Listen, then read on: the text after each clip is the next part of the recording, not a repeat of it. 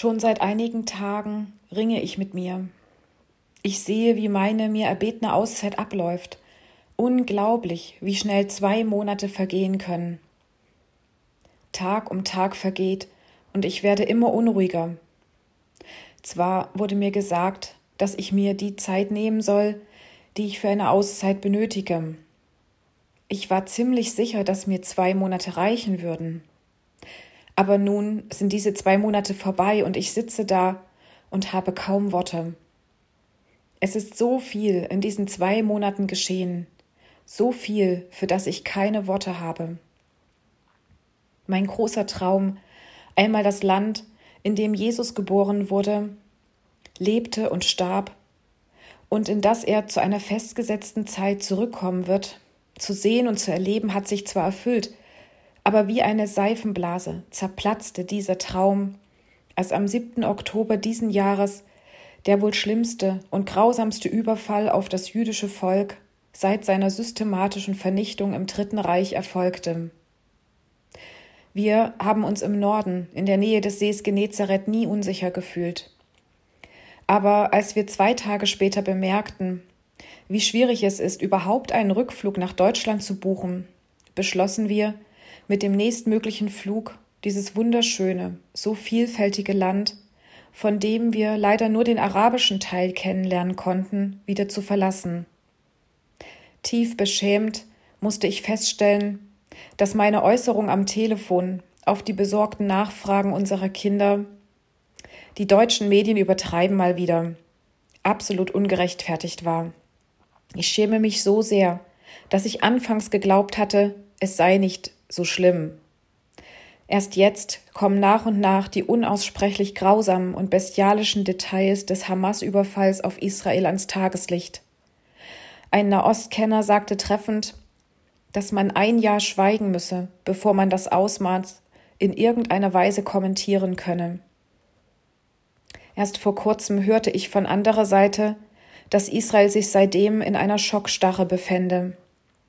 Mir blutet das Herz, wenn ich daran denke, wie schutzlos die vielen kleinen und großen Kinder, Frauen, Männer, alten und jungen Menschen über Stunden in den Kibbuzim gewesen waren, als eine wahrscheinlich über ein Jahr gut vorbereitete Invasion von hasserfüllten Hamas-Kämpfern in den frühen Morgenstunden des 7. Oktober 2023 wie unheilbringende Heuschrecken über sie hereinbrach und auf menschenverachtende, und nicht auszusprechende Weise jedes Leben, das ihnen in die Finger kam, auf bestialische Weise zerstörte. Wer kann ermessen, was es bedeutet, wenn Kinder mit ansehen müssen, wie ihr Vater von einer Handgranate zerfetzt wird? Wer kann erfassen, was es bedeutet, wenn junge Mädchen so lange vergewaltigt werden, bis ihre Becken brechen?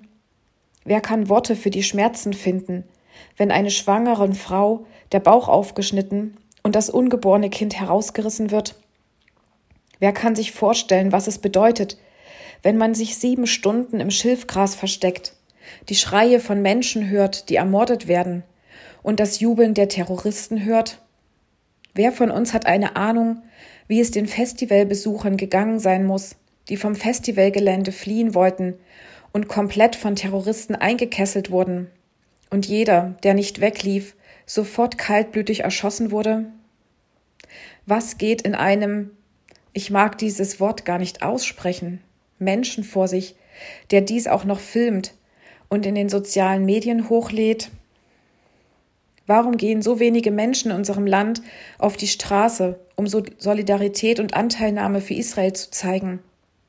Warum sagen wir so wenig dazu, dass Anhänger der Hamas in Berlin jubelnd durch die Straßen ziehen und Süßigkeiten verteilen. Mich beschämt, dass ich eine E-Mail an den Nahostexperten Dr. Johannes Gerloff geschrieben habe, um zu fragen, ob die weinende junge Frau, die von den Aufräumarbeiten ihres Mannes und ihrer Freunde nach den Gräueltaten berichtet, wirklich seine Tochter sei. Und ja, es stimmt. Auch Israel trifft und hat Entscheidungen getroffen, die Menschenleben fordern. Krieg ist absolut grausam für beide Seiten. Aber sind wir nicht mittlerweile durch die ständige negative Berichterstattung in unseren Medien so abgestumpft? Haben wir es nicht so satt, uns immer wieder an das im Dritten Reich verübte Unrecht am jüdischen Volk erinnern zu lassen, dass wir jetzt sprachlos sind und uns hinter unsere Smartphones und in unsere sicheren vier Wände zurückziehen und hoffen, dass das Elend nicht so nah an uns herankommt? Ich fühle mich erschöpft und leer. Wenn ich mich auch in den vergangenen zweieinhalb Jahren in einem Flow für meine Alltagsperlen befunden hatte, so merke ich, dass ich mich jetzt eher wort- und sprachlos erlebe. Mich erfüllt über den Geschehnissen in dieser Zeit ein tiefer Schmerz und eine tiefe Traurigkeit. Ich weiß, dass es auch damit zusammenhängt, dass ich praktisch zu jeder Tages- und Nachtzeit online sein kann. Zum Leidwesen meines Mannes habe ich es noch nicht unter die Füße bekommen, mir eine regelmäßige, handyfreie Zeit zu nehmen. Gerade war meine liebe Mama zu Besuch. Beim Abschied erzählte ich ihr, was mein Mann empfindet. Fast nahezu in Echtzeit werden wir innerhalb von Sekunden von den schlimmsten Vorkommnissen in der nächsten Nähe und in der größten Ferne informiert. Mag es ein fürchterlicher Amoklauf in einem amerikanischen Bundesstaat sein, dessen Name ich noch nie gehört habe, oder neue Erdbeben in einem weit entfernten Land, mein Mann hat den Eindruck, dass wir auf einem ständigen Erregungs- und Aufregungslevel gehalten werden, dass ständig neue angstmachende Meldungen auf uns einprasseln.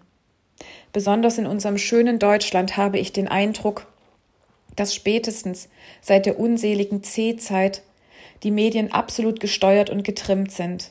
Wer hat die schlimmste Nachricht zu bieten? Der Eindruck entstand, dass mit nur geringen Abweichungen sämtliche Medien die gleichen Nachrichten über ihre Bildschirme flimmern ließen. Wir können gar nicht mehr zur Ruhe kommen. Es scheint zwar wichtig, informiert zu sein, richtig, aber sind wir glücklicher, entspannter, lächeln wir mehr? Bestimmt nicht. Im Gegenteil, die Aggression nimmt zu und die Hoffnungslosigkeit ergreift immer mehr Besitz von uns. Mit der Dunkelheit durch das nahende Jahresende greift scheinbar auch eine Seelendunkelheit nach uns. Ich empfinde, dass die Statusmeldungen meiner WhatsApp-Kontakte manchmal krampfhaft versuchen, ein Bild von Zufriedenheit und Glück, Beschäftigtsein und Normalität zu vermitteln. Aber ich ahne, dass es nur ein Versuch ist, die Not in dieser Welt nicht zu nah an mich heranzulassen. Man versucht, nach jedem Strohhalm zu greifen, der ein bisschen Ablenkung und Freude verspricht. Aber genau so, wie ich eine gewisse Wortlosigkeit bei mir empfinde, vermute ich diese auch in meiner Umgebung. Wie gut tun mir dagegen die uralten Worte aus der Bibel, die immer noch aktuell sind. Hab keine Angst und fürchte dich nicht. Oder Gott, hat uns nicht einen Geist der Verzagtheit gegeben, sondern einen Geist der Kraft, der Liebe und der Besonnenheit. Oder sei stark und mutig und fürchte dich nicht, denn ich, der Herr dein Gott, bin mit dir. Diese ermutigenden Worte sind zeitlos und gerade jetzt sehne ich mich mehr denn je nach solcher Ermutigung und solchem Zuspruch. Ich ermutige dich, wenn du solch eine Wortlosigkeit bei dir verspürst, innezuhalten, diese Sprachlosigkeit in einem leisen oder lauten Gebet dem Gott hinzuhalten, der mit offenen Armen nur darauf wartet, dass du dich an ihn wendest. Wenn du Rückfragen oder Anmerkungen zu meiner Alltagsperle hast, kannst du dich gern per E-Mail an kontakt@ ichtes-radio.de wenden.